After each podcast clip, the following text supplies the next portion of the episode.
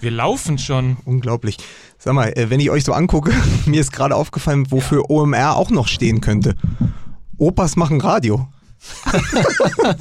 Das ist ja sehr komisch. Ja, Das ist ja sehr, sehr, sehr, sehr, komisch. Das ist ja sehr, sehr komisch. Ist das schon wieder Witz auf unsere Kosten, Ja, aber oder? ich hab, wir, können auch auf noch Witz, meine. wir können auch noch Witze auf Kosten der äh, Sportbild machen. Ich habe nämlich äh, extra am Bahnhofskiosk auf dem Weg hierher noch gekauft. Ja. Sportbild mit. Klinsmann bleibt Trainer, wenn. der große Aufmacher, Grüße an Henning Feind. Liebe äh, äh, Herr Thaner, äh, äh, auf diesem Wege sage ich ja äh, äh, ganz herzliches Dankeschön äh, äh, äh, an alle Spieler, äh, Fans und Zuschauer, Betreuer, Mitarbeiter äh, äh, von Hertha BSC für die Unterstützung, äh, die vielen Begegnungen und, und den Austausch in den vergangenen zehn Wochen. Fucking shit, ey. Wirklich, das gibt's gar nicht. Ist nicht zu fassen, wirklich. Toll, das- oder? Man schreibt schon an dem Klinsmann-Buch 76 Tage, 76 Millionen. Der ist ja, ist ja unfassbar. Der ist ja, der, also, der ist ja kaum länger im Amt als Kemmerich gewesen. Ne? Nee, er ist Ist ja möglicherweise womöglich mit den Stimmen der AfD überhaupt zum Hertha-Trainer geworden. Da haben sie ihm gesagt, wir haben das jetzt nochmal, wir haben das nochmal gecheckt. Du musst äh, zurücktreten, Jürgen. Oder ist er möglicherweise sowas wie Johannes Paul I. von Hertha? Ja, Moment mal. Ist Na, der, er ist denn- gekommen sozusagen, um, um äh, Reformen einzuleiten. Ja. Und früher war es halt so, dass du halt nach 33 Tagen umgebracht worden bist. Ja. Heute machst du Ach halt so, einen das kann- Facebook-Post. Das kann Ja, natürlich. heute stimmt. heute ja. stattdessen medialer Selbstmord von Ja. Jürgen Klinsmann. Ja. ist das nicht toll? Äh, wirklich klasse, ne? Oder? Aber wollen wir mal, wir sollten eigentlich mal reingucken, ne? Klinsmann bleibt Trainer, wenn. Ja. Finde ich einfach, Ja, finde ich gut. Was haben die Kollegen denn? Ach komm, lass, es ist ja, es ist ja hinfällig. Ja. Aber nichts, das ist ja wieder aus der Reihe, nichts ist älter als die Zeitung von heute früh. Ja. Genauso wie, Print es wurde ja schon nachgefragt, was ist eigentlich mit meinem großen Hertha Klinsmann-Interview in der New York Times? Ja. Perfektes Timing, diesmal nicht von uns, sondern von der New York Times. Der Text sollte gestern Mittag erscheinen, online. Und am Morgen bekam ich natürlich einen hektischen Anruf Ja. des Redakteurs, der sagte, wir müssen alles nochmal umschreiben. Man muss dazu sagen, vielleicht ganz kurz, du hast bereits ein zweistündiges Interview Genau. für die New York Times, also quasi als, ne? Ja, anderthalb Stunden Hintergrundgespräch und drei, vier gute Zitate gehabt. Gestern dann nochmal 20 Minuten aus dem Auto heraus. Immerhin ist ein Zitat von mir drin geblieben, nämlich ein schlechter Witz. In manchen Stadtteilen von Berlin gibt es mehr Dortmund-Kneipen als Hertha-Fans. Das war dann alles. Das ist aber ein tolles Zitat. Ja, oder? super, sehr gut. Immerhin. Ja. Und eingeführt als Hertha-Fan und Co-Host von Fußball MML, a very famous soccer podcast in Germany. Was? wir sind jetzt- in the New York Ja. Wir sind jetzt big in New York. Wir- Nimm das, Tommy Schmidt, du Ficker. Wir sind nämlich, wir So, sind der Big City Podcast. Ja, so. Big City Pod. Den, Geil. Den. So, pass auf. Und Ich damit, sehe mich schon wie Harald Junke jetzt so eine Showtreppe runter. ah, ist das gut. So wie mit Lackschuhen Herrlich. und so ein Getränk. Ja, ich bin jetzt, sorry Leute, ich bin der deutsche Sinatra. ja. Vielleicht bin ich wenigstens der deutsche Harald und wenn, Junke, du aber. zu, wenn du zu deinem Sinatra-Auftritt auch Ja. noch das Richtige anziehen willst, Ja. kommen wir direkt zu unseren Freunden von heute, dem Partner. Ah. Pass auf, nämlich heute Ansons. Einer der größten Herrenausstatter Deutschlands, zu dem Mike, jetzt kommt's, Trommelwirbel, eine richtig geile Geschichte vorbereitet hat. So ist es in der Tat. Oh, kriege ich hier. Nein. Da rufe ich gerade hier bei OMR in die Hallen, ob es wohl möglich ist, dass ich mal hier einen beschissenen Kaffee bekomme. Nein, keine Milch, schwarz. Vielen Dank. Dankeschön. Vielen Dank. Das ist aber nett, Ja, die oder? sind eh alle sehr nett hier. Und jetzt, wenn du diese, du nimmst jetzt diese Tasse in die Hand, wärmst dich daran und erzählst kurz folgenden Fun Fact zu Ansons. Du wärmst dich jetzt ich daran. bekomme du, einen Anruf. Wieso in deinem, und zwar, du machst jetzt so ein, Sie müssen sich, liebe Hörer, Sie müssen das jetzt vorstellen, Mike Nöcker hat wieder diesen, der macht jetzt, so- Mike Löcker ist, hat, hat so ein Motiv wie Heiko Maas, weißt du, so in seinem Kuschelpulli, äh, so die, aber wo er so die Ärmel so ein bisschen über die Hände gezogen hat, beide Hände um die, um die heiße Kaffeetasse und guckt so ein bisschen verträumt so aus dem Fenster in so eine winterliche Landschaft, Ja. wie Heiko Maas, wenn er so irgendwie Ja. so, so, Kurz bevor er. Ja. Klingt wie der Anfang einer ganz großartigen Spiegelreportage von vor äh, über zehn Jahren über äh, Westerwelle. Da kommt Westerwelle in, im Anzug an, läuft am Reporter Matthias Geier vorbei und macht zehn Minuten später die Tür auf und überall sind Kerzen an, er hat so einen Kuschelpulli an. So muss das nämlich sein. Und so, Das Das war, zu der, das war zu der Zeit, wo Matthias Geier noch gesagt hat, die Geschichten müssen auch ein bisschen süffig sein und so. Lass mal gut sein.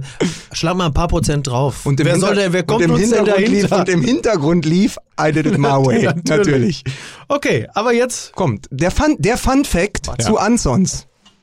Warte. machst du? Ja, ja, Guck mal warte, hier, so, warte. so Das kuschelig machen wird wir man. jetzt auch auf Insta, genau. Ja, wir machen hier. Wer, wer sehen möchte, wie kuschelig ich, äh, wie, wie hier, ähm, wie heißt der Maß mit Vornamen?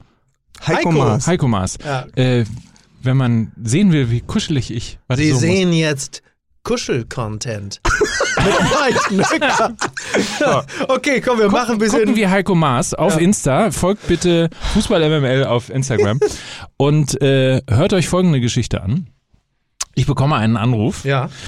äh, am Telefon äh, Atze Schröder und Atze erzählt mir, dass ich jetzt mal aufhören soll. Ich übertreibe so ein bisschen, Ja. mache die Geschichte etwas blumiger, als Ja. sie am Ende war, aber Ja. sie war so ähnlich auf jeden Fall. Äh, scheißt mich zusammen, dass ich immer Enzens sage, weil es doch Ansons heißt, was er nämlich sehr genau weiß, stimmt, weil er das erste Testimonial von. Ansons gewesen ist, zu Zeiten, als äh, der Laden gerade quasi gegründet worden ist. Übrigens konnte mir ja gleich sagen, dass sie äh, zu Pick und Kloppenburg gehören und so weiter und so fort. Also Atze hat äh, quasi, wenn man so will, hat Atze Ansons analog groß gemacht Ja, und wir machen Ansons jetzt digital groß. das ist richtig. Weil, das war der Anfang, mittlerweile gibt es viele, viele es Filialen ist- in ganz es- es Deutschland, ist so. aber wenn du es gibt zu jedem Anlass das richtige Outfit. Wenn du, sagen wir mal, zehn Wochen in Berlin verbringst, dann trägst du ein bisschen was im Borchardt, kannst du was fürs Stadion anziehen, für die Pressekonferenz oder für den Facebook-Talk. Es gibt für jeden Anlass das richtige Outfit. Und wenn ihr auf ansons.de geht, könnt ihr den Rabattcode eingeben, MML15, dann gibt es bis 28.02. 15% Rabatt. Der Hammer. Bei einem der größten Herrenausstatter in Deutschland, Ansons, heute unser Partner dieser Sendung. Und ganz ehrlich, ansonsten, also wer Atze Schröder vernünftig einkleiden kann, der der kann kann es mit jeden. jedem. Der kann wirklich es mit jedem aufnehmen. So. Wollen wir anfangen? Ja, komm. Dann Musik bitte.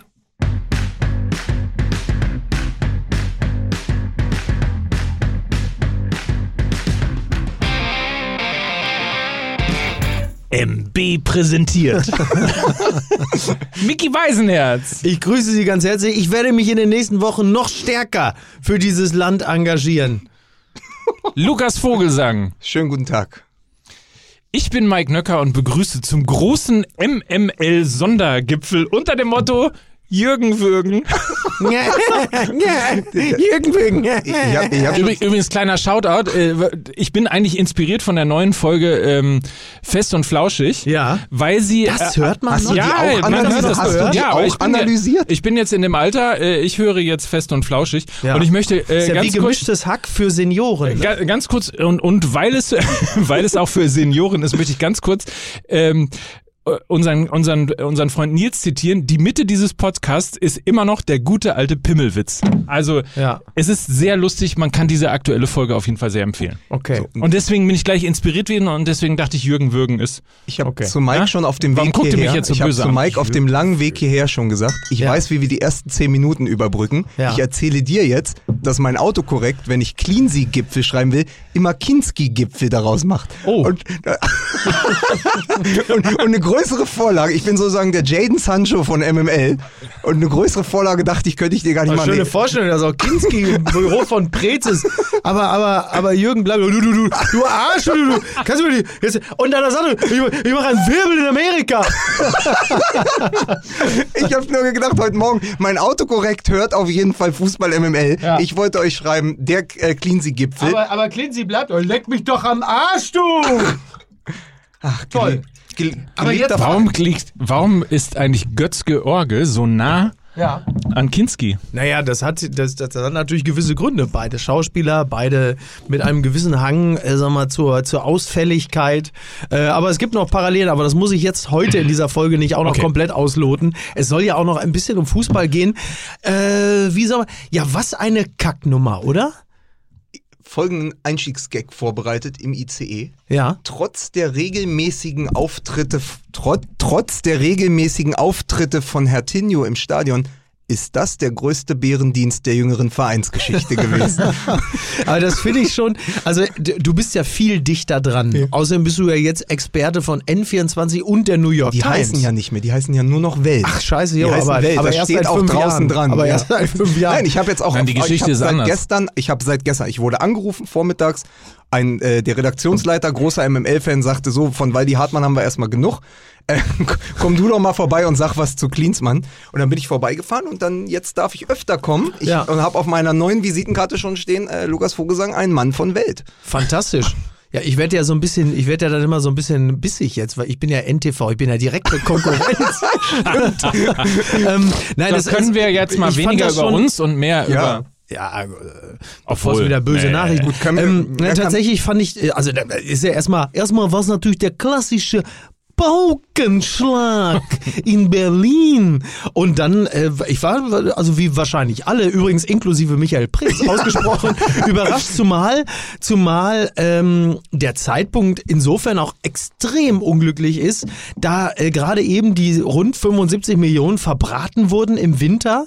Und äh, du dann zu einem Zeitpunkt, also du Klammer auf, Jürgen Klinsmann, gehst, wo die Transfers auch in Abstimmung mit dir getätigt wurden und, äh, und, und du dann nach der Winterpause gehst, also wo man auch keine Möglichkeit mehr hat, dass jetzt ein, ein neuer Trainer, also das, da würde ich dann doch sagen, Jürgen, das hättest, der Klassiker, das hättest du dir so vielleicht mal vorher überlegen können. Vor der Winterpause wäre ein guter Zeitpunkt gewesen, weil auch da, wobei da wie viele Der ist ja er gerade erst Hand? Winter. Er- Ich glaube, Ja. er hatte vier oder fünf Spiele vor der Winter, aber er ist ja inklusive Ja. der Winterpause zehn Wochen da Ja, gewesen. stimmt. Ähm, das Ding ist aber, schon allein die Transfers erzählen ja die Geschichte dieses großen Missverständnisses. So lange wurde in der Winterpause darüber spekuliert, kommt Emre Can, Mhm. kommt Draxler, kommt Götze, äh, kommt, ähm, kommt der Kollege äh, Chaka. Ich äh, möchte nur kurz daran erinnern, wir haben ja in der letzten Folge festgestellt, dass die Transfers ganz gut sind. Genau, und Äh, das ist eben die Geschichte. Denk das dran, ist, das ist das, ja, das ist das Windhorst, nein, das ist das Windhorst Geld. Aber das sind, ich habe jetzt zehn Jahre lang Prez mitbekommen. Die ersten fünf Jahre hat er sich, hat er sich eingearbeitet, die letzten fünf Jahre hat er gut gearbeitet Mhm. Ja, am genau. Transfermarkt. Das sind allesamt Michael Preetz Transfers. Ja. Also Hertha ist, was die Transfers äh, angeht, sehr, sehr gut aufgestellt. Ja. Das sind aber nicht zwingend Klinsmann-Transfers, weil es ja nicht die ganz großen Namen Genau. waren. Also das sind keine und Wirbeltransfers. auch bestimmt keine Windhorst-Transfers. Aber äh, am Ende wird stehen, die Ära Jürgen Klinsmann unter der Überschrift, er wollte Draxler und er bekam Straten. Na, aber es ist so, wenn man, wenn man das so ein bisschen liest, was da vonstatten gegangen ist, dann ist es ja wirklich so ein bisschen so, als, als würden plötzlich die Neureichen einziehen und sagen, so Freunde, hier, komm, Genau. was machen wir jetzt hier? Komm, let's go, let's think big, let's, was weiß ich. Nee, wir äh, brauchen Wir brauchen Größenwahnsinn. Ideen, Benchmarking, Genau. Performance Manager. Genau, dieser ganze Scheiß. Und natürlich hast du dann eher die Konservativen, die da sitzen und sagen, äh, Leute, das funktioniert hier so und so. Ja, komm jetzt hier, los Leute, Großdenken, Großdenken. Und dann hast du wirklich Klinsmann und Windhorst, die so als Power-Couple da durch die Hallen äh, dampfen und alle sitzen da und sagen so, ja, Der amerikanische, der, Amer der amerikanische Ausdruck dafür ist ja Planned Obsolescence, die klassische Sollbruchstelle. Ja. Und die verlief, und das hatten wir ja auch schon mal herausgearbeitet, zwischen der alten und der neuen Hertha. Wenn einer immer Gas gibt und einer bremst, kommst du irgendwann ins Schlingern. Genau. Und das Bild dazu ist ja, äh, wie Gegenbauer und Preetz, während äh, Klinsmann diese improvisierte Pressekonferenz gibt äh, im Trainingslager, fahren die hinten mit so einem Golfcar weg. Du kannst es dir ja gar nicht besser ausdenken. Der, der, der, Kicker hat das damals auch abgedruckt. Es ist großartig. Und ich glaube einfach, diese Bild. Verwerfung, diese Verwerfung innerhalb des Vereins, dass nicht klar ist, welche Kompetenzen hat der Trainer Klinsmann über sein Traineramt hinweg ähm, und wo beschneidet er in dem Moment den Manager Michael Preetz. Und dann beginnen die Grabenkämpfe. Das hat er ja relativ, also relativ unverblümt ja auch zu erkennen gegeben, dass er sich das natürlich ganz anders vorgestellt hat. Er hat gedacht, er kommt jetzt dahin, dann hat er die Windhorst-Kohle und macht halt einen so auf, auf Klopp. Ähm, mit den Kompetenzen, mit denen der klassische englische Manager Genau. ausgestattet ist und stellt plötzlich fest, ach so, äh, da ist ja Preetz, der auch noch mitredet und sagt, Jürgen, äh, und Jürgen Schrägstrich Lars, das ist aus dem und dem Grund vielleicht nicht so eine gute Idee. Und Preetz wird das wahrscheinlich immer als totaler Konservativismus ausgelegt und, und, und auch Bremse. Aber ich bin gefühlt total auf Seiten von Preetz. Ich habe wirklich das Gefühl, dass Preetz da saß und dachte, ey Leute, ey, sag mal, seid ihr jetzt... Aber, aber dann wirkt halt im Angesicht des Klinsmannschen Größenwahns, wirkt halt jeder Realismus prüde. Ge- Genau, es Aber- wirkt langweilig, es wirkt prüde und es wirkt auch so wie, wie ähm, das hat so ein bisschen was wie, wie Bruchhagen damals in Frankfurt, wo man sagt, ja, mehr ist nicht drin und geht nicht. Aber ich glaube schon, dass, dass es als Gegengewicht zu Klinsmann und Windhorst, ähm, dass, dass Preetz da schon, äh, glaube ich, ganz gut agiert hat.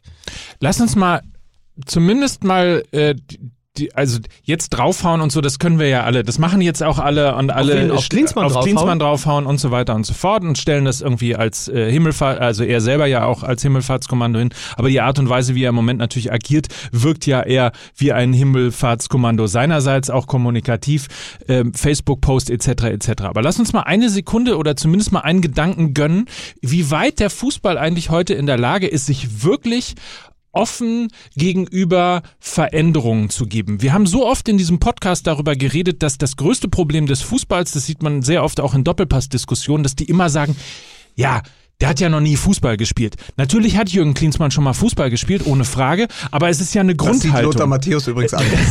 Es, es ist ja eine Haltung. Es ist Ja. ja eine Haltung. Es ist ja wie eine, wie eine Mauer.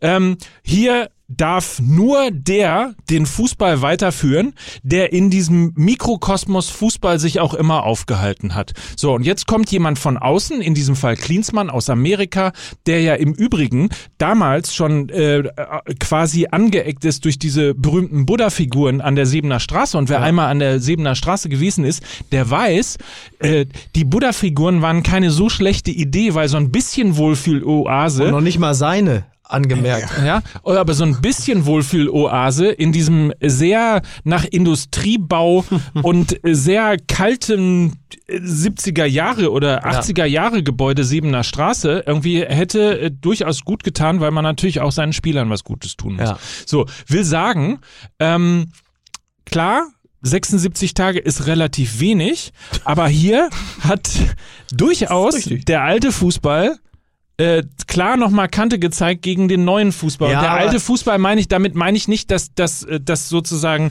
ähm, dass, dass niemand den Fußball weiterentwickeln will. Aber ich glaube, es gibt eine sehr starke, ähm, einen sehr starken Widerstand Ja. innerhalb des deutschen Fußballs gegen Das Veränderung. stimmt, das stimmt und ich und ich finde es auch gut und richtig, dass du Klinsmann da die Hand reichen willst, da die Dinge ja in der Regel jetzt nicht nur gut und nur schlecht sind, das stimmt. Äh, ich finde es auch grundsätzlich gut, dass jemand wie Klinsmann von außen dahin kommt und sagt, lass uns die, die berühmten verkrusteten Strukturen aufbrechen, so wie er es damals ja auch mit dem DFB sehr, sehr gut gemacht hat. Andererseits ist es auch ein klassischer Klinsmann, sehr schnell die Brocken Voll, wieder ja. hinzuwerfen. Wenn er A merkt, dass er nicht so schnell etwas bewegen kann, wie er will, oder wenn er B einfach auch merkt, ähm, mir ist auch schon die Lust wieder vergangen. Ich meine, man darf auch nicht vergessen, er war jetzt auch nicht so wahnsinnig lange Teamchef beim DFB. Das waren, glaube ich, wie viel? Zwei Jahre? Wenn, waren's? Wann, wann ist er gekommen? Damals 2,4? 2,4 und, und dann 2,6 gegangen. 2,6 gegangen. So, also zweieinhalb. Lass gut. Und jetzt aber auch wieder, du kannst doch nicht, also wenn du, wenn du ein ernsthaftes Bemühen hast, dann kannst du doch nicht bei den ersten Widerständen nach 75 Tagen sagen, Leute, macht's gut. Vor allen Dingen, wenn es dir ein ernsthaftes Anliegen ist, dass dieser Verein vorankommt, weil du natürlich weißt, dass ist du mit diesem überstürzten Rückzug auf jeden Fall ein Trümmerfeld Feld hinterlässt und was auf keinen Fall funktionieren wird, ist, dass er jetzt lange sich im Aufsichtsrat hält. Er ist vielleicht von Windhorst installiert worden, aber ich gehe fest, dass bei der aktuellen Sachlage es massiven Widerstand geben wird, ausgerechnet den Typen jetzt im Aufsichtsrat zu haben, der dafür gesorgt hat, dass der Verein in eine ungleich schwierigere Lage geraten ist, als es vorher der Fall ist. Äh, Und man jetzt wahrscheinlich dann mit Bruno Labbadia die Saison beendet. Vor allen Dingen, weil er sich ja als Aufsichtsrat auch mit dem Manager Preetz immer wieder an einen Tisch setzen muss, Genau. wo aber das berühmte Tuch Ja. jetzt definitiv zerschnitten Also, ist. es geht ja überhaupt es nicht. Es, also das Schlimme ist, was bei Klinsmann, also so eine unsägliche Zuschreibung für Jürgen Klinsmann ist ja immer der, der den Stein, der jeden Stein umdreht. Ja. So, jetzt ist Folgendes passiert. Der Steinumdreher Jürgen Klinsmann kommt, dreht jeden Stein um, bricht Hierarchien auf, vergrault altgediente Spieler, verunsichert junge Spieler, geht jetzt und keiner im Verein, du hast, kein, du hast keine Hierarchie, du hast keine richtige taktische Ausrichtung, du hast keine Spielphilosophie, du hast keine Idee und du weißt überhaupt nicht, wo es jetzt die nächsten Wochen hingeht. Das ist doch Worst-Case-Szenario, um mal in dem, in dem Duktus zu bleiben von Jürgen Klinsmann. Das, das, das kann ein Verein und wird den Verein ja jetzt erstmal ins Chaos stürzen. Und das muss man doch vorher wissen. Und deswegen finde ich ist dieser Rückzug, so wie er jetzt gelaufen ist, auch einfach unanständig, unprofessionell und fällt aber wiederum auch ihm auf die Füße, weil welcher Verein sagt denn jetzt nochmal, ich hole mir den Klinsmann als Trainer, als Manager überhaupt, wenn, wenn der so eine öffentliche Figur abgibt? Ja, ja, also das, das halte ich tatsächlich auch für keine besonders gelungene Werbung für sich selbst.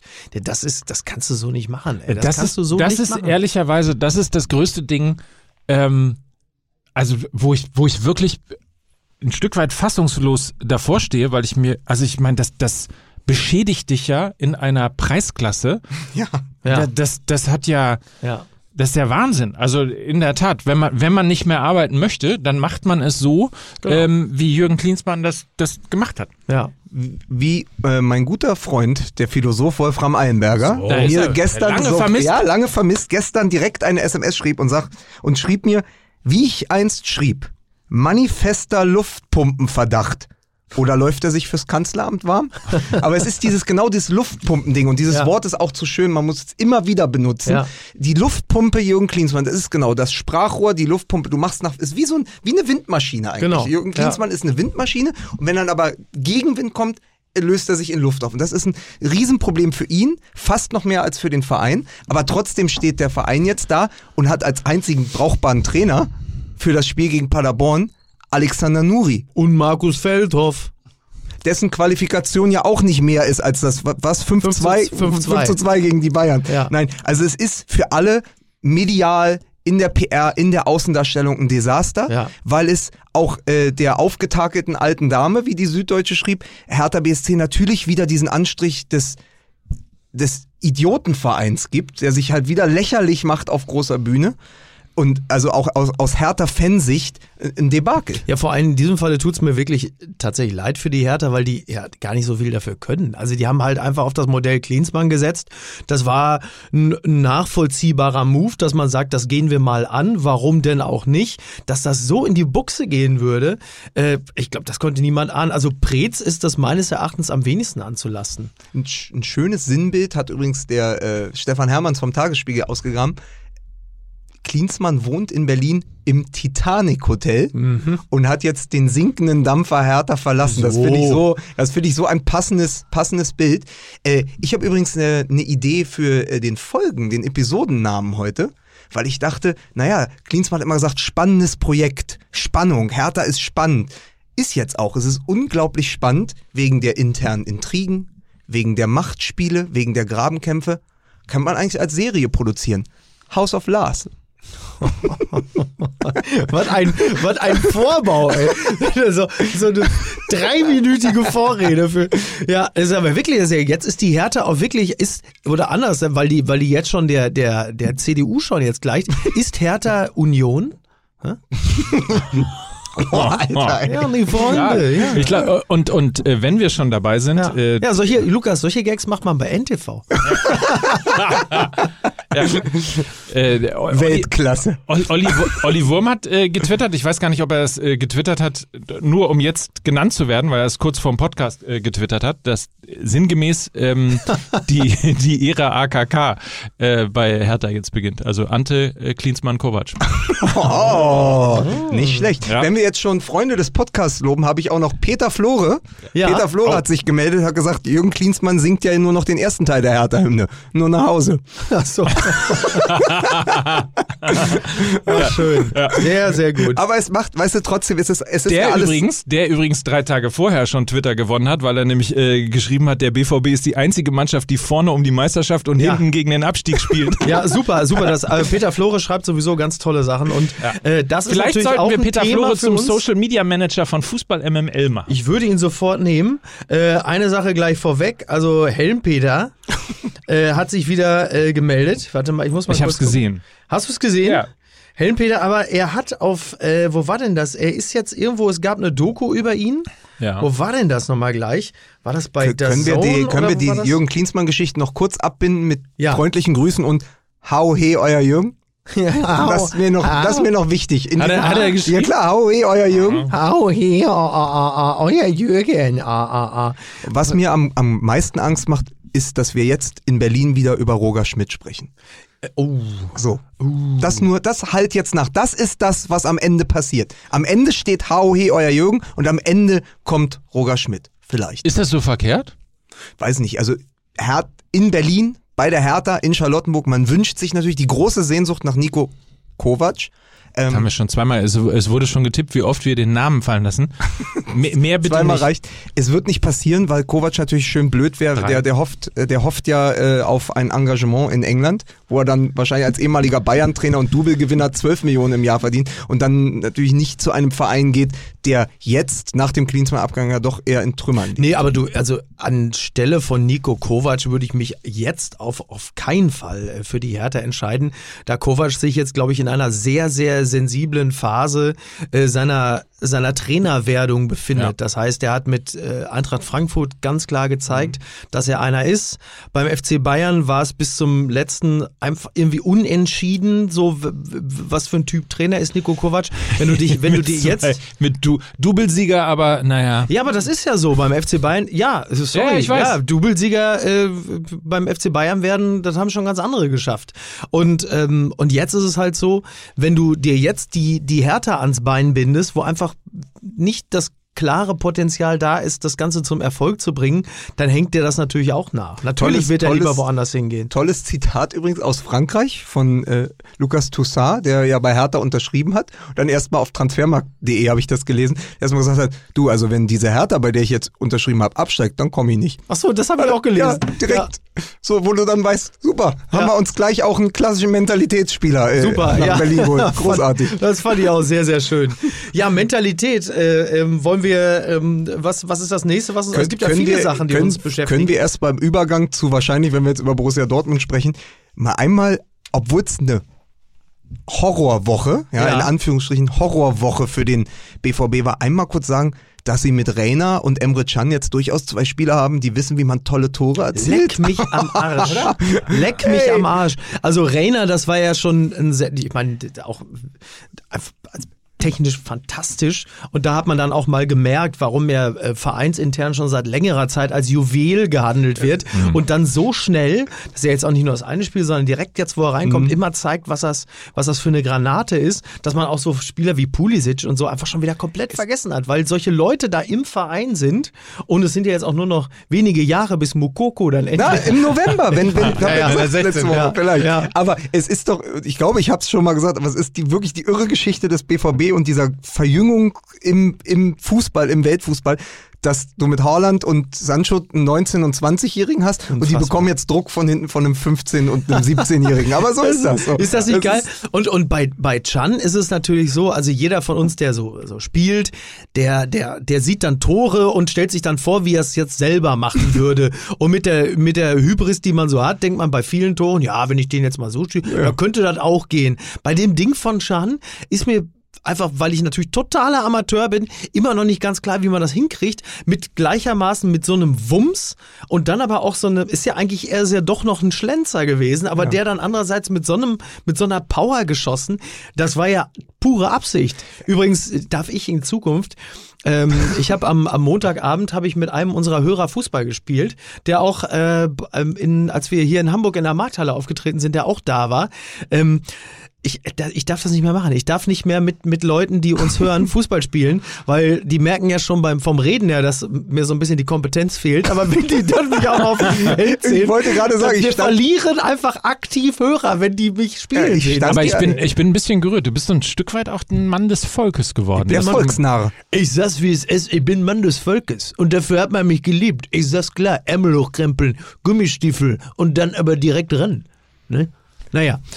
Da kann man, Stichwort Ärmel, auch gleich nochmal über unsere Freunde in Wetten sprechen, ne? Dann machen wir gleich. So, aber äh, ich habe ja, ich hab ja ein Ding. Ja, da gibt es übrigens ein fantastisches YouTube-Video. Ich gucke ja ab und zu so absurde Fußballvideos mir auf YouTube an. Ihr Kids so, das macht. Ja, äh, manchmal auch nur die Dribblings vom dicken Ronaldo. Früher mhm. in den 90 nur die Dribblings, keine Torschüsse. Ja. Kann ich auch nur empfehlen, ist sehr schön.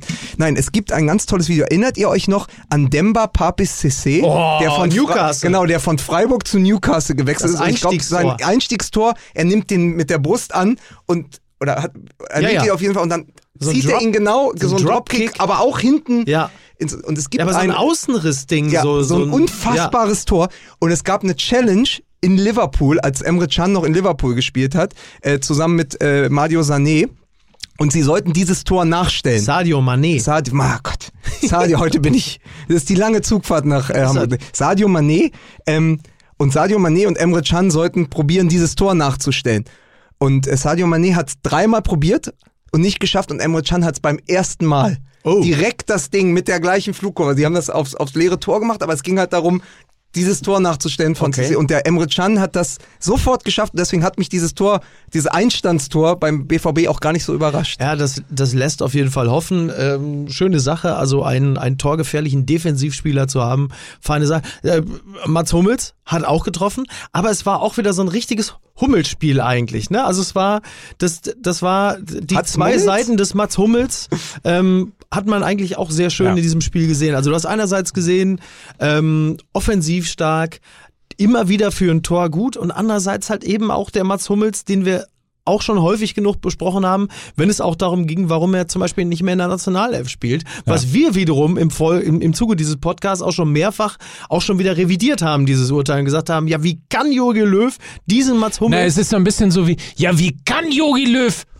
Ach nee, doch nicht. ja, ja. Ach so, der, ah, Ach so, ah. ja. Aber ähm, man muss dazu sagen, äh, Mats Hummels, ich weiß nicht, ob ihr es mitbekommen habt, ist jetzt Rekordhalter. Er ist der einzige Spieler in der Bundesliga, in, der in sämtlichen der vergangenen zwölf Spielzeiten, also diese Ja. plus die elf davor, immer ein Tor geschossen hat. Ja. Das ist für einen Verteidiger ja auch mal ein ganz großartiger Rekord. Absolut.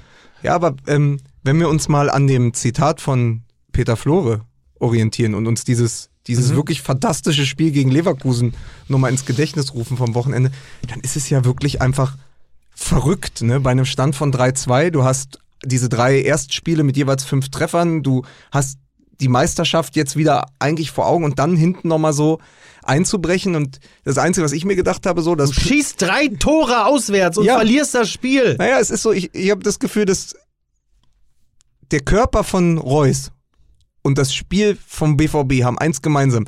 Es fehlen so ein bisschen die Bänder. Oh, Alter. Oh Gott.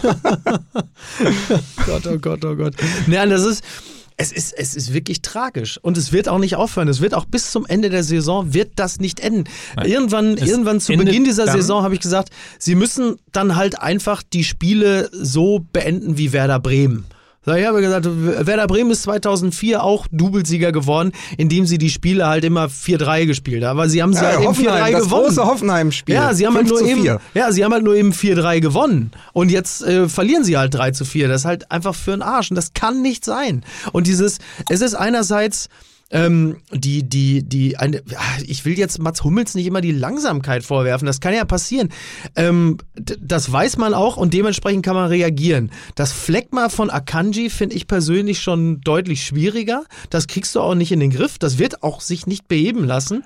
Und dann hast du aber das große Problem, dass sie einfach viel zu hoch stehen.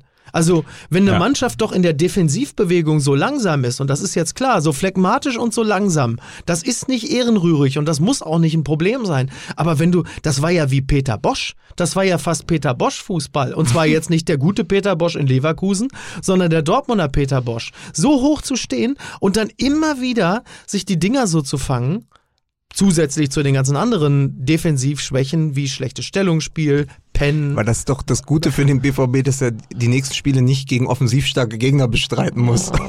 Also wer, welchem BVB-Fan wird jetzt nicht Angst und Bange, wenn er äh, an, an PSG Wahnsinn. und, und seine Stürmer denkt? Ja. Wann wird der BVB übrigens in den Pen Club aufgenommen? so, Entschuldigung. Ähm, ich, ähm, ganz, also das Frappi- Frappierende daran ist ja, dass all die Spieler, die du gerade genannt hast, und ich weiß nicht, ob ich in diesem Podcast ähm, schon mal gesagt habe, dass ich überhaupt kein Fan von Hakimi bin. Der macht mich wahnsinnig. Und zwar macht er Ja, mich der, ist halt, der, ist, der ist halt das fleischgewordene Peter Flore-Zitat. Vorne Meister, Genau. hinten Abstiegskampf. Ja. Ähm, es ist ja schon durchaus interessant, wie der Zustand der Mannschaft eigentlich ist. Ein Reus, der nicht in äh, der Form der äh, letzten Saison oder, oder der Hinrunde der letzten Saison ist. Ähm, Akanji, ähm, Hakimi. Hakimi, dann hier Mit äh, Abstrichen Sagadu. all- alle spielen ja nicht auf dem Niveau, Ja. das sie beim BVB schon gezeigt haben. Ist, aber, ist das, aber ist das Problem nicht was anderes? Ist es nicht trotzdem wieder der Trainer? Ich, hab, ich hatte es letzte Woche, wollte ich eigentlich schon als Zitat mitnehmen in dem Podcast. Da haben die dreimal fünf Tore geschossen. Und dann wird Favre gefragt von einem Reporter, ist es jetzt nicht an der Zeit, um die Meisterschaft mitzuspielen, die Meisterschaft als Ziel auszugeben? Und dann sagt Favre, das ist lächerlich.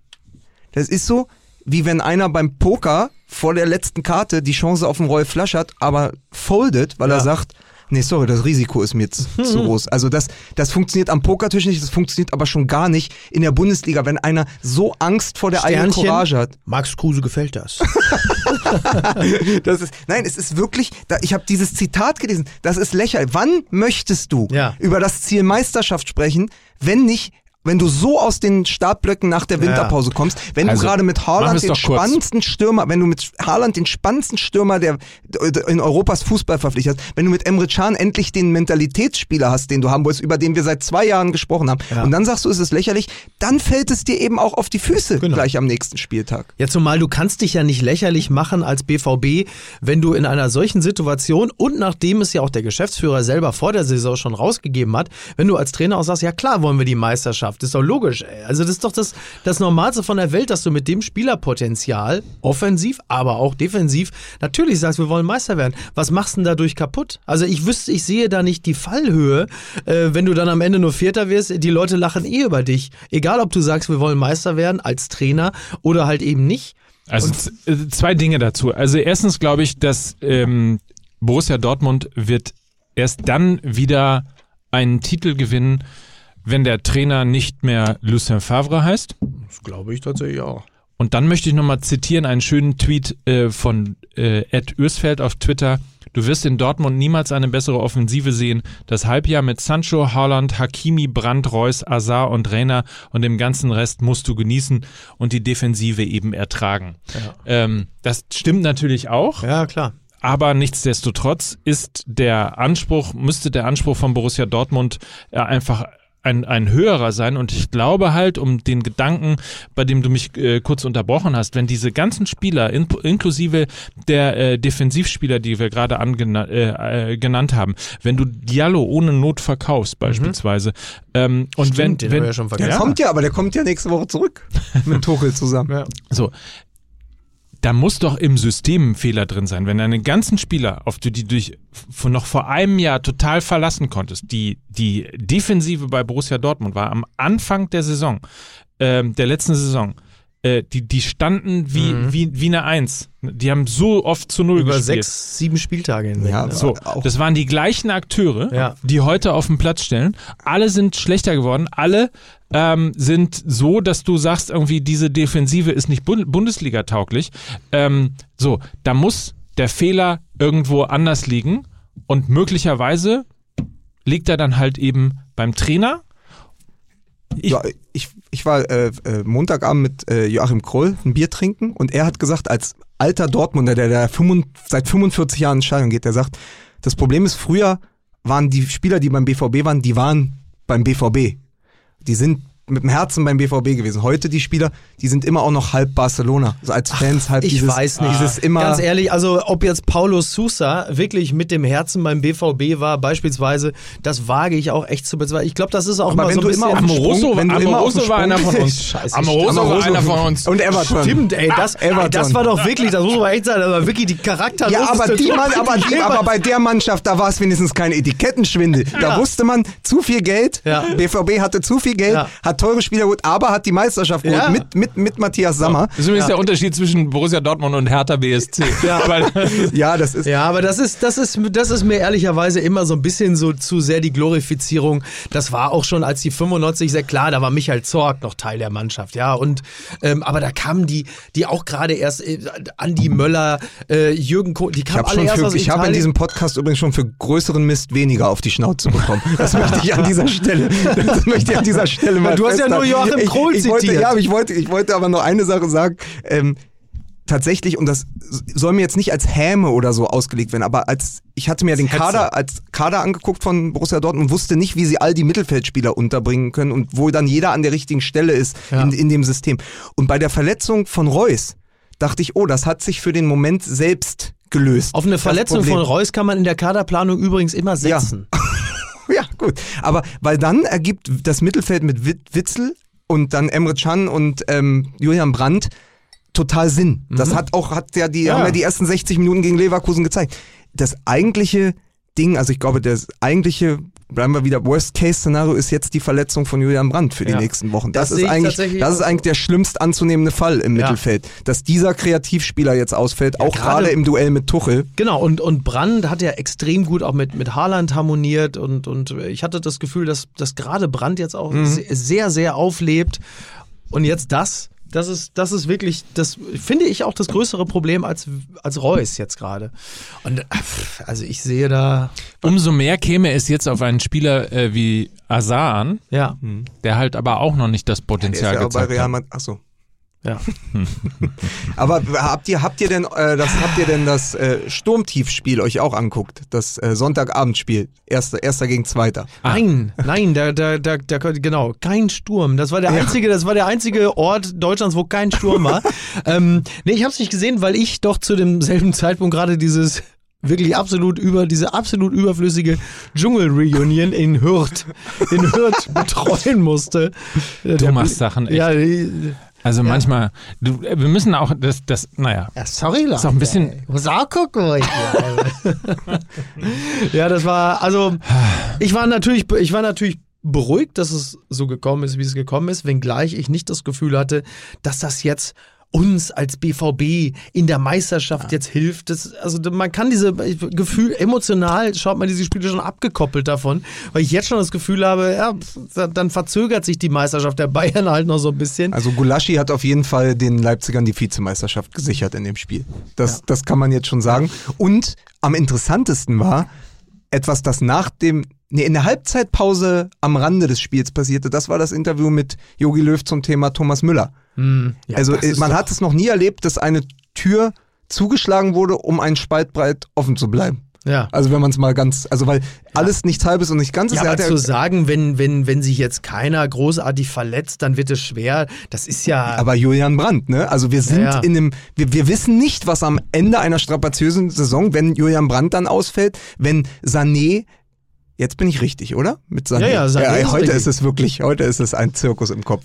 Ähm, wenn Sané dann nicht wieder fit wird und dann stehst du plötzlich da und wirst an deinen, äh, wirst an deinen Worten von einem, halb, von, von einem halben Jahr gemessen, weil du dann vielleicht Thomas Müller nicht mehr mitnehmen kannst, ohne dich selbst unglaubwürdig zu machen. Ja. Und das ist eine ganz gefährliche Situation. Total, aber Thomas Müller äh, hat, und der hat es ja relativ deutlich auch schon gezeigt, als er sagte, als er aufs Wappen des FC Bayern zeigte, dann sagte, das ist hier mein Wappen, das interessiert mich. Und das kann ich auch total gut verstehen. Wenn der Nationaltrainer sagt, ja, wenn sich jetzt nicht ganz viele verletzen, äh, dann wird es schwer für du, dann denkst du dir doch ganz ehrlich, fick dich. Ey. Damit ist aber Thomas Müller der umgekehrte Gareth Bale. Weil Gareth Bale nur noch Wales, Ja, ja. nicht Real. Ja. Thomas Müller nur noch Bayern, nicht Deutschland. Ja. er ist ja auch, also äh, es war ja die, ich weiß gar nicht mehr, wer das gesagt hat, aber sie spielen halt äh, dreimal in München, die deutsche Nationalmannschaft zum Auftakt. Man müsste ihn eigentlich nur für diese Spiele nominieren, weil er ja eh am besten zu Hause funktioniert. Das ist richtig. So einfach so auf bayerischer Standby-Spieler, auch Ja. eine ganz schön. Aber es, ich glaube auch, dass diese Löw-Geschichte, also die Löw- und Müller-Geschichte ist eigentlich, eigentlich auch. durch. Ja, glaube ich auch. Da kann ich mir nicht vorstellen, dass da noch. Du hattest auf das Thema sowieso keinen Bock für dich. Ist das Ja. was, was. Ja, das was, ist so, so, ein- so- so ein Schnarchthema? Ja, voll. Das Welches ist so, ein- so ein, Na, Müller und Ja. Löw, ich hatte ihm das vorgeschlagen ja. und habe gesagt, wollen wir darüber auch noch ich, ich habe nur eine Sache noch, die ist mir äh, bei, bei, bei Twitter aufgefallen. Äh, irgendjemand meinte, äh, Serge Gnabry sei irgendwie etwas äh, übergewichtig äh, aus der Verletzungspause gekommen. Deswegen äh, muss ich noch einen, äh, muss ich noch einen Service liefern äh, mit der Handstimme natürlich. Weil er so dick geworden ist. Serge, vielleicht hat er ein bisschen viel geschluckert. Serge Gnabry. Oh Gott. Ja, was aber denn? wenn- man, muss, man musste mal jemanden hinschicken, der überprüft, was er da gerade umrührt, wenn so. er trifft. Weil ich glaube, vorher war das eher Suppe. Ja, und jetzt ist ist es eher so. Pudding. Pudding. So Pudding ist das jetzt. leckerer Ja, Pudding. Ja, leckerer Pudding. Ja ein. Schokopudding mit Vanille. Ja, Vanille. ja. Was sagt Vanille. man denn jetzt eigentlich? Vanille. Sagt ja, man ich sag Van- Vanille, Du sagst- aber du nur, sagst weil ich, Vanille? nur weil ich natürlich gebildet bin. Weil du, wei- weißt du warum? Ich sag Weil du Vanille. 13 Kilometer entfernt vom Stadion in Ferl aufgewachsen bist. Da sagt man nämlich sagt- Vanille. Ja. Nee, da sagt man Vanille. Ja. Also Ja. ge- ich habe noch Vanillesoße, äh, seit ich in Vanille. Hamburg, so, seit ich in Ja. Hamburg wohne. Ich, ich möchte jetzt dir mal den roten Teppich ausrollen. Hast du ich schon möchte ganz kurz sagen, Mickey Beisenherz, NTV und Dschungel. So. Lukas Vogelsang. NTV und Dschungel. Scheiße. Lukas Vogelsang, ein Mann von Welt. Ja. Du warst in der aktuellen Stunde beim WDR, um äh, über ein sehr ernstes Thema zu sprechen. Sogar unser Mike, du. Mein Gott. what- Über das Thema Rassismus im Fußball. Ähm, So. Im Tat. Nachgang zum Spiel. Und was hast du gesagt? Gut oder schlecht? Oder? Nee, Rassismus im Fußball ist super. Äh, Ja. Man muss einfach auch. Also, da äh, muss mehr von geben. Man Ja. muss gehen lassen. Ja. So, man muss, der Fußballfan muss sein Ventil und so. Das Ja. habe ich gesagt. Nein, es, Ja. also ich habe es mir angeschaut. Ich weiß, es, es ging ja um die, es ging ja um die Affenlaute gegen Turanariga von von Hertha und äh, das klare Statement war, äh, dass dass die Mehrheit im Stadion sind anständige Leute. Ja. Nur die Mehrheit muss wieder gehört Aufstehen. werden und muss Aufstehen. aufstehen. und muss da sein. Ja, und jetzt habe ich äh, gehört, dass es schon wieder beim äh, Spiel des FC Schalke wohl schon wieder zu, zu derartigen äh, Ausfällen gekommen ist. Da liegt natürlich äh, die äh, Behauptung nahe, dass der berühmte Fisch immer am Kopf zu stinken anfängt.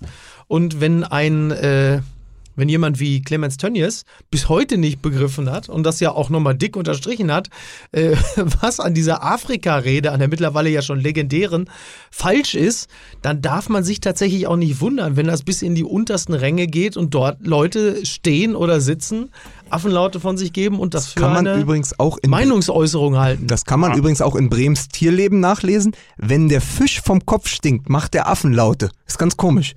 so. In der, Ja.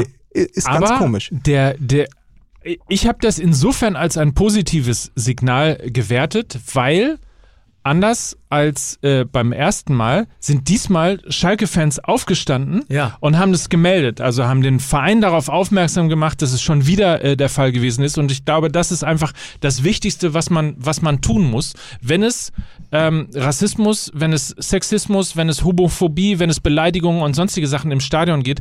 Ähm, ich hoffe da immer noch irgendwie auf, das, äh, auf den Selbstreinigungsprozess äh, der, der Kurve des Stadions aufstehen, ähm, die Leute einfach äh, sehr klar, ihnen sehr klar zeigen, dass sie in einer Minderheit sind und dass sie in diesem Stadion nicht, in welchem Stadion Ich- auch immer, ich nicht geduldet sind. Und das ist, glaube ich, das Wichtigste, was man jetzt machen Ja. muss, ist einfach der, der Mehrheit die, die Rückendeckung geben und das klare Signal geben, Leute, ihr seid nicht allein. Ja. Ich habe übrigens überhaupt keinen Zweifel daran, dass äh, der, die absolute, überwiegende und nu ganz klar erkennbare Mehrzahl der Schalker Fans alles anständige Leute sind, die sowas natürlich auch total scheiße finden. Also da, daran darf jetzt auch kein Klar. Zweifel bestehen, nicht bevor jetzt da irgendwie irgendetwas in eine Unwucht gerät. Äh, das sind ja alles, äh, alles gute Leute.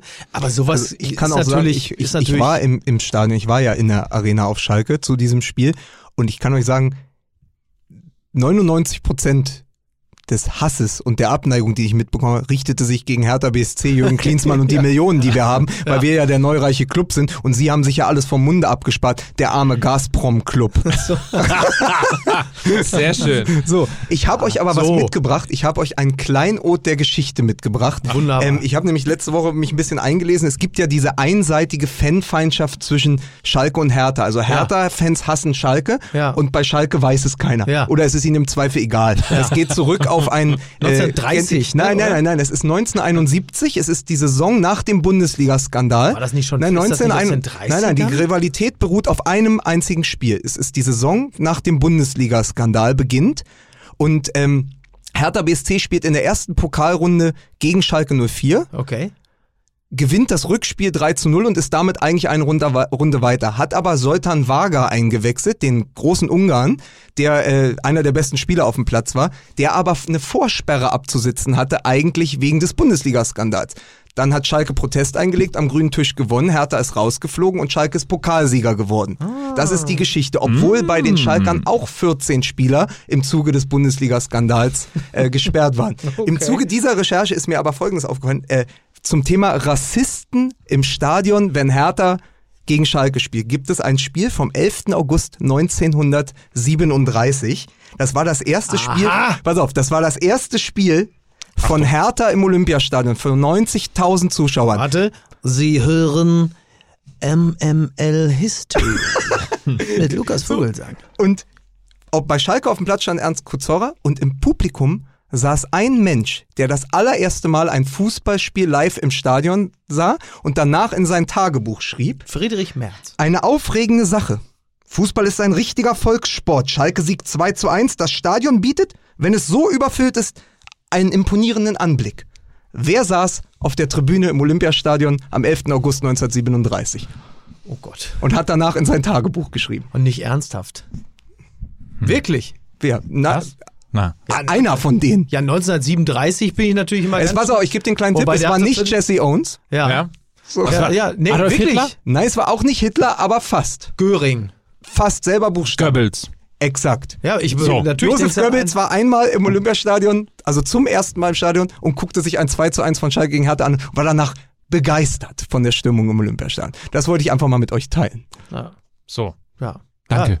Ja, Bitte. gut, ich meine, klar, sonst so, sowas, was die Massen begeistert, ja, der wollte sich wahrscheinlich einfach ein bisschen was abschauen. Ne?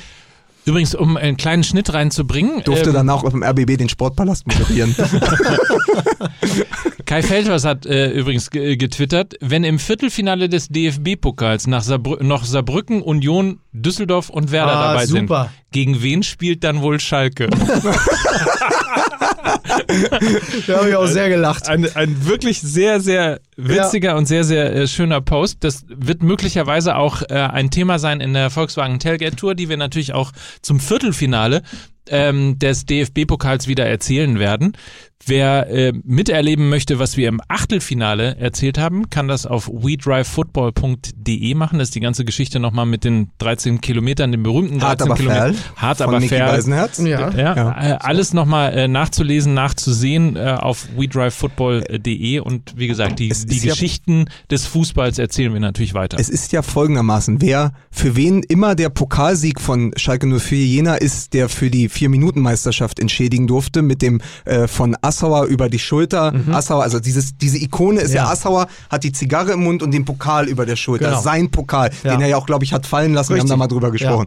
Und was mir total entfallen ist, die haben zwischenzeitlich nochmal den äh, DFB-Pokal gewonnen, ging nämlich genau zehn Jahre später, 2011, mit einem 5 zu 0 gegen, Gegen den Duisburg. MSV Duisburg. Ja, genau. Und den diese Mannschaft, und diese Trikots. Mannschaft ist der komplette Wahnsinn. Neuer im Tor, Ja. Hövedes in der Abwehr und vorne äh, Draxler im Mittelfeld und vorne Hünteler und Raoul. Raoul, ja, und das ja. ist eigentlich eine Ja. der schönsten Aufstellungen, Ja. die es bei äh, Ja. Schalke 04 jemals gab. Und unter anderem auch einer, der mit auf dem Platz stand, unser Freund, mit dem wir in Frankfurt waren, Hans Sapai. Ach ja, stimmt. Ja. Und Trainer? Felix Ralf. Nee, Ralf Rangnick. Ralf Rangnick. Ich glaube, nee, Ralf, nee, Quatsch. Nee, Nein, nicht Magath hat doch Raoul Magath? geholt. Ja, klar. Ja, ja, gut. Magath. Trainer weiß nicht, habe ich nie nachgeschaut. Ich habe mich auf Hunteler und Raoul. Auf jeden Fall wissen wir seitdem, im 21. Jahrhundert gilt folgende Regel. Immer, wenn die Quersumme der Jahreszahl 04 ergibt, gewinnt Schalke den DFB-Pokal. Der Scheiß wieder los. 2002, 2011, 2020. Ja, dann, Na dann? da bin ich ja, ja, pf, mein Gott, dann sei es halt so. Ne? Hier, äh, Helmpeter. Helmpeter ist jetzt, äh, ist jetzt, äh, es gab einen Bericht auf der offiziellen Seite von FIFA.com über äh, einen Fan aus Hamburg. Und dann wurde auch berichtet, glaube ich, sogar auch mit, mit Bewegtbild und so. Und äh, da gab es dann aber offensichtlich bei Facebook auch, also nachdem Helmpeter das da natürlich bei sich postete, gab es auch ein, zwei Leute, die ihm nicht so wohlgesonnen und äh, wohlgesonnen waren, dann schreiben, für alle Neider, die mir den HSV nicht können, lesen um die Fresse halten, nur der HSV. Also Helmpeter ist jetzt, äh, ist wie Aber wir ist- eigentlich, ist aber- auch international. Aber er hat ja Was auch dieses, er hat doch aber auch dieses Anti, Hater. er hat doch aber auch dieses Anti-Rassismus, Anti-AfD-Video Ja, aufgenommen, was auch herausragend war. Er ist Genau. jetzt der Rassismusbeauftragte vom HSV. Zeit, dass die einen haben. Die sollen jetzt unseren Bagger in Ruhe lassen und dem Gideon, ich hab dem Jungen das gegönnt. Aber wenn wir schon bei interessanten Auftritten älterer Herren sind, Oh je. was ist denn da mit deinem Freund Ewald Lien passiert? Oh. In, in, der war ja nicht nur Sturmtief Sabine, sondern Ewald Lien plötzlich in der Mitte eines Shitstorms. Ja, ja. Und Wobei, äh, bitte? Ich habe äh, Ewald am äh, Montag kurz getroffen, ähm, beim, beim Spiel Holstein Kiel gegen äh, FC St. Pauli. Und er war wirklich, wirklich äh, auch angefasst insofern, als dass ähm, das natürlich, also wenn man Ewald kennt und wenn man schon mal eine Veranstaltung von Ewald besucht hat, dann Lukas, ha- hat halt er, hat er das, was er, Ich bin ja also was eine lustige Veranstaltung immer ausmacht, ist natürlich ein Running Gag, logischerweise. klar. So. Und in diesem Fall war es so, ähm, Ewald hat einen, einen Vortrag gehalten, irgendwo in Hamburg, glaube ich, Uni oder ähnliches, und hat dann, wie man das so macht bei so einem Vortrag, privater Vortrag, gefragt, wer hier HSV-Fan ist und wer ist St. Pauli-Fan und Ja. so weiter und so fort. Und dann, äh, suchst du das Zitat gerade oder? Nee, das Zitat war doch, also weißt du's? Du, Ja, ich weiß es nicht, Also ich weiß nicht den gesamten Wortlaut. Aber auf jeden Fall hat sich jemand gemeldet, äh, der FC Bayern-Fan ist. Hö, hö, hö, FC Mhm. Bayern-Fan, was machst du denn hier? Und so weiter und so fort. Und dann hat, hat äh, Ewald in seiner äh, dozierenden Art äh, den Witz gemacht, dass er bestimmt nur deshalb ähm, Bayern-Fan ist, weil er in der frühkindlichen Prägung äh, zu wenig Zuneigung bekommen Mhm. hat und dieses psychologische Defizit halt jetzt damit kompensieren muss, dass er Bayern-Fan geworden ist, damit er an jedem Wochenende ein Erfolgserlebnis hat. Erkennbar als Gag Also, gemeint. Und wirklich, wenn wir uns, wenn wir. Leute, und jetzt mal ganz ernsthaft, er hat ja auch recht. Was war das Problem an dieser Ver Veranstaltung? Aus irgendeinem unerfindlichen Grunde saß ein Bildreporter im Auditorium. Sowas machen die. Ja, saß ein Sachen aus dem Bildreporter im Auditorium, reißen? der nichts Besseres zu tun hatte, als am nächsten Tag äh, den daraus die Schlagzeile zu machen. Ewald Lien hetzt gegen Bayern München. Oder ätzt oder hetzt, das weiß ich nicht mehr Ja, ganz ja. genau. aber ist ge- So, und da kommen zwei Sachen hinzu. Erstens, was ist das für ein wirklich billiger Trottel, der auf miese Effekthascherei äh, hinaus ist, um eine Nicht-Geschichte zu einer Nicht-Geschichte Was macht denn der aufzublasen? Feldhaus dafür Sachen? Und zweitens, und zweitens, wird da aus der Feldmaus ein Maulwurf? und zweitens, jetzt mal ganz ehrlich, Freunde in der Kurve vom Ja. FC Bayern. ja. Also wirklich ein bisschen Gelassenheit und ein bisschen Humor Ja. und ein bisschen aber fandst du Mir die, ist aber, an mir. aber fandst Ja. du die Antwort der Bayern-Fans nicht toll? Die Antwort war, wem es als in der Kindheit so gut geht, der geht am Ende zu einem Scheißverein wie 1860. Das finde ich jetzt. Also das finde ich schon auch- sehr ja, lustig. Ja, ist schon, also, ist schon ganz. Aber es ist halt, also ich, ich finde die Antwort der Bayern-Fans jetzt auch nicht so Ja. dramatisch, weil es ja jetzt auch nicht, da steht ja dann Aber nicht dass es gleich. überhaupt eine da steht ja nicht sein Also- Gesicht im Fadenkreuz, Ja, ja, genau. wie die Trottel, die dann mit Hopp da um ähm, oder Rangnick oder so. Das finde ich auch Das nicht stimmt. so dramatisch. Ich finde es allerdings auch wirklich echt asozial. Äh, ein, ein etwas so aus dem Zusammenhang zu reißen und daraus dann so eine Schlagzeile zu basteln, weil du natürlich dann weißt, da hast du dann halt als Ewald Lien oder wer auch immer sowas sagt, dann natürlich drei Tage Spaß, weil deine Facebook-Seite überquillt Ja. und di- dir Leute beim Bäcker sagen, ja, muss denn das sein? Deswegen sage ich es auch nochmal stellvertretend. Natürlich ist es so, dass Bayern-Fans in der Regel, wenn sie nicht aus Bayern kommen, natürlich sehr, sehr große Versager in ihrem persönlichen Umfeld sind, die eigentlich von Angst geprägt sind und eigentlich nur so eine Art Jubel-Abo am Wochenende garantiert haben wollen, damit sie wenigstens einmal sicher in der Woche ein kleines Highlight für 90 Minuten haben. Mickey Beisenherz hetzt gegen Bayern ich stelle stell mir gerade die Facebook-Seite von Ewald Lien, ja. Ewald Lien vor, wie drunter dann steht, wie kannst du sowas sagen, Ewald? Der FC Bayern ist ein toller Verein. Hauhi, dein Jürgen. So, also in, in, und, und äh, vielleicht hilft es ja auch nochmal. Schön wäre es übrigens, wenn äh, die versammelte deutsche Journalie nicht immer gleich von einem Shitstorm äh, schreiben würde, wenn einfach irgendwie 20 Trottel bei Twitter Ja. oder bei Facebook irgendwas reinschreiben. Aber das nur am Rande. Ähm, auf jeden Fall finde ich ein bisschen Gelassenheit, äh, Gelassenheit, ein bisschen Humor, Ja. ein bisschen über sich selber lachen können, äh, würde, glaube ich, dem deutschen Fußball sehr, sehr gut tun. Ja. Dann kann man möglicherweise irgendwann auch mal über die Ära Jürgen Klinsmann bei Hertha lachen. Das habe ich so jetzt schon ein, 24 Stunden. Die Ära ist schön. Ära. Äh, aber was ich wirklich ganz, ganz toll finde, und das ist äh, mein, mein TV-Tipp der Woche, wer es noch nicht getan hat, schaut euch die Doku Dschungel über Revival. Dennis Eitikin an. Ah, ha, Habt ihr sie schon Nee, gesehen? nein. Es ist unglaublich, weil man ja immer das Gefühl hat, dass die Schiedsrichter extrem verkrampft sind. Man weiß nicht, man, die sind ja Mhm. auch unnahbar. Man hat ja, man weiß ja eben nicht, was auf dem Platz passiert, was da hinter den Die Kulissen sind, passiert. natürlich sind die unnahbar, Und- weil wenn du dich denen näherst, Ja. kriegst du ja jetzt mittlerweile gelb ist, und rot. Das, und äh, ja das ist wirklich, da gibt es, ganz am Anfang gibt es eine Szene vom Spiel Wolfsburg gegen Leipzig und Mhm. Wout Weghorst kommt immer wieder an zu Altekin und protestiert. Und Altekin sagt, hau ab jetzt, es ist laut, sagt, Mhm. also äh, sagt gemäß, hau ab jetzt, sonst mach ich dir gelb. So, hau ab jetzt, du hast hier nichts zu suchen so, aber es wird richtig laut Ja. mit so einem Kreisklasgenduktus und dann passiert das wieder und dann kommt der Kapitän zu ihm und dann sagt er, pass auf, der macht er jetzt dreimal mit mir, dreimal. Und ich bin kein Assi.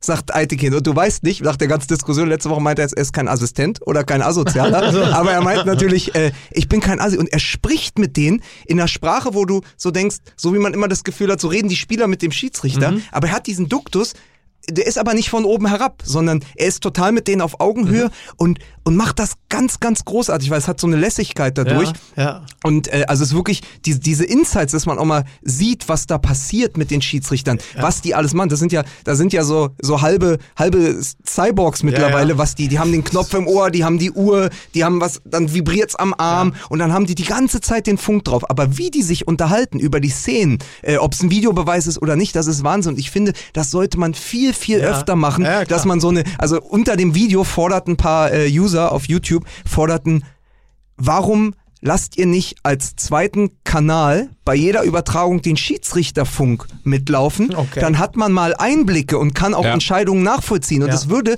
den Schiedsrichtern nur gut tun, weil das ganze Eitekin-Ding, das geht eine halbe Stunde und du hast danach endlich mal ein Gefühl für den Du Schiedsrichter. bist wieder bei dem alten Ding Transparenz. Genau. Darum geht es. Und es ist bestimmt spannender als mancher Kommentator. Da kannst du. So, das ist eine Unverschämtheit. Ich werde doch an diesem Wochenende kommt meine Rückkehr. Ich, euer Werner Hansch. ist das Weißt du dieses? Wochenende? Bei Ja, Datsen. Dortmund, Bei Dortmund. Datsen. Datsen, bei Datsen, Dortmund, Frankfurt, ja, das wird wunderbar. Was gibt's denn da für Namen, die man dann, was weiß ich, dann geht er hoch, ah, hier Haaland gegen, wie heißt jetzt ein Abwehrspieler, ah, gegen, gegen, gegen Da Costa, oh, das war eine Kopfbrumme. Und natürlich, ah, hier, Hazard mit dieser Schwurbel. Ne? Guck mal, das wär, dann, Ah, was macht der denn da? Bürki mit der Platsche. Sowas halt. Ja. Schon mal kleiner Service für alle. Ne? sehr schön.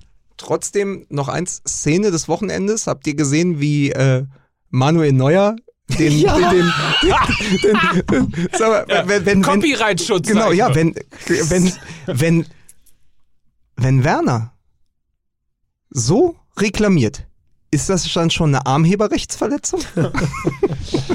Also die Geschichte, äh, wer es nicht mitbekommen hat, kurz. äh, Timo. Timo Werner wollte reklamieren und den Arm heben, Ja. äh, worauf Manuel Neuer äh, gekommen ist und den Arm wieder runtergedrückt hat. Aber jetzt seid's, Copyright ist Copyright. Armheben ist Ja, das Ja, das ist neues Rek- Ding. Das ist ein Signature-Move. Ja, Das ist ein hat- Signature-Move. Da hat man Manuel Neuer noch gesagt, oh, Timo, das ist aber jetzt echt arm. Ja, ne? ist echt das arm. ist, das ist Signature Move, genau. Ja, genau. Was diese, was diese ganzen äh, Mittelstürmer, irgendwie diese, diese ganzen albernen Trotteleien, die die Ich war Mittelstürmer so alle machen. komplett- So, der Signature Move von Manuel Neuer Ja. ist einfach Handheben. Ich war ja schon so komplett verwirrt, als äh, Toro Nariga gegen Wolfsburg äh, äh, das 1 zu 1 geschossen hat nach einer Ecke und dann wie Dybala gejubelt hat. Da wusste ich überhaupt nicht mehr, wer, wer, Ja, wer, wer steht denn da jetzt auf? ich über- Weiß ist, ich eigentlich, überhaupt ist eigentlich das Armheben, ist das eigentlich im Spiel gegen Frankreich hier bei, ist das da erfunden worden? Da im, in der, wo, wo, irgendwo hat er noch mal so, so, einen, so einen sensationellen Reflex gehabt im Ach so, Neuer, ja, im, Ja, ja. im Viertelfinale in Rio. Viertelfinale, genau. Viertelfinale in So, Rio das- gegen das Ding. Benzema. Ich glaube, Ja. daher kommt das. Das Ja. ist einfach eine Reminiszenz Ja. an das Viertelfinale. Ja. Ähm, Da- da deswegen ich- hebt er immer den Arm. Ja, da lobe ich mir noch einen ganz anderen Torhüter mit Jens Lehmann, der mit Beinheben doch mal wieder eine ganz eigene so halt- Ja. was für sich hatte, was Ja. ihm, ja, bis heute niemand nachmachen konnte. So, ja, so Leute, haben wir alles besprochen? Ich denke ja. Ja? So, ich muss jetzt auch langsam mal los. Ja. Ne? Ich Was, ja was ist es heute? Nee, Om Omelette? Nein. Schaschlik? Nein, das habe ich schon alles Currywurst? Nein, ich muss kurz nach Hause, ich muss mich noch ein bisschen sammeln. Und dann muss ich schon wieder Yoga? weiterziehen. Yoga, ich habe noch, genau, ich habe noch Power Pilates heute. Ja, ich gebe ich geb noch drei Stunden Pilates heute. Ja, von dieser Scheiße hier kann ich ja nicht leben hier. Ne? Werbepartner, ja, wo sind sie denn hier? Ansonst oder was? Ne?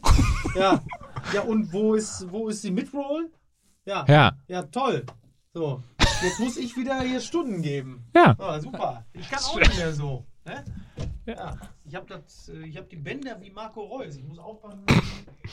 Du hast Bänder wie Genau. Wir können ihn Zwillinge. erpressen. Wir haben, wir haben die Bänder. So, wir haben jetzt, äh, die Möglichkeit eins ist, wir nutzen das jetzt aus, dass Mickey nicht mehr da ist Und machen endlich Werbung. und machen, machen endlich, reden endlich mal über Fußball. Möglich, Möglichkeit zwei ist, wir gehen einfach auch nach Hause. Akuter Luftpumpenverdacht bei Fußball MML. So, oder? in diesem Sinne, Dann gehen wir jetzt einfach. Reicht schöne, doch auch. habt eine schöne Woche. Tschüss. Tschüss.